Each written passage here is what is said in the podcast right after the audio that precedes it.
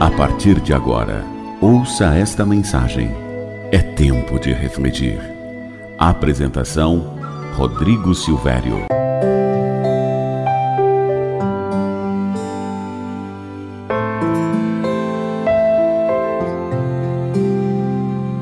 Olá para você que me ouve, tudo bem? Olha, a mensagem de hoje vai fazer você pensar um pouco em como estão as suas ações durante o dia. E preste atenção nesta pequena história e perceba se alguma vez você já não fez ou teve uma atitude semelhante a esta. Mariana ficou feliz porque ganhou de presente um jogo de chá todo azul com bolinhas amarelas. Era lindo. No dia seguinte, Daisy, a sua amiga, veio bem cedo convidá-la para brincar. Mas naquele dia, Mariana não podia sair pois a sua mãe tinha um outro compromisso na qual ela iria participar. Desde então pediu à coleguinha que lhe emprestasse o seu conjunto de chá de brinquedos para que ela pudesse brincar sozinha na garagem do prédio. Mariana não queria emprestar, mas com a insistência da amiga, resolveu ceder, fazendo questão de demonstrar todo o seu ciúme por aquele brinquedo tão especial. Ao regressar do passeio, Mariana ficou chocada ao ver o seu conjunto de chá jogado no chão. Faltavam xícaras, a bandeja toda quebrada. Chorando e muito nervosa, Mariana desabafou. Está vendo, mãe? O que a Daisy fez comigo? Emprestei meu brinquedo e ela estragou tudo e ainda deixou jogado no chão. Totalmente descontrolada, Mariana queria porque queria ir ao apartamento de Daisy pedir explicações. Mas a mãe, com muito carinho, ponderou: Filhinha, lembra daquele dia quando você saiu com seu vestido novo, todo branquinho, e um carro passando jogou lama em sua roupa?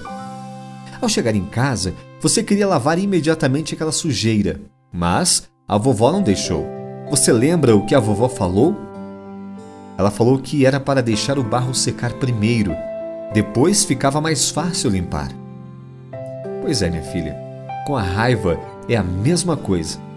Deixa a raiva secar primeiro. Depois fica bem mais fácil resolver tudo. Mariana não entendeu muito bem, mas resolveu seguir o conselho da mãe e foi para a sala ver televisão. Logo depois, alguém tocou a campainha.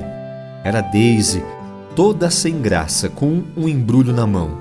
Sem que houvesse tempo para qualquer pergunta, ela foi falando. Mariana, sabe aquele menino mal da outra rua que fica correndo atrás da gente? Ele veio querendo brincar comigo e eu não deixei. Aí ele ficou bravo e estragou o brinquedo que você havia me emprestado. Quando eu contei para a mamãe, ela ficou preocupada e foi correndo comprar outro brinquedo igualzinho para você. Espero que você não fique com raiva de mim. Não foi minha culpa. Tem problemas, disse Mariana. Minha raiva já secou e, dando um forte abraço em sua amiga, tomou-a pela mão para contar a história do vestido novo que havia sujado de barro. Olha, nunca tome qualquer atitude com raiva. A raiva nos cega e impede que vejamos as coisas como elas realmente são. Assim você evitará cometer injustiças e ganhará o respeito dos demais pela sua posição ponderada e correta. Diante de uma situação difícil, lembre-se deixe a raiva secar. Com a vida é justamente isso. Não se precipite. Em Provérbios 18, 13 está escrito: Responder antes de ouvir é tolice e vergonha. A dica de hoje é ouvir mais e falar menos.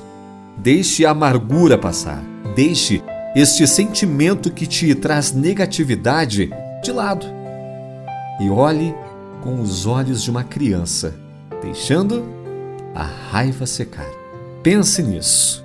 Um ótimo dia e que Deus continue te abençoando. Tempo de refletir.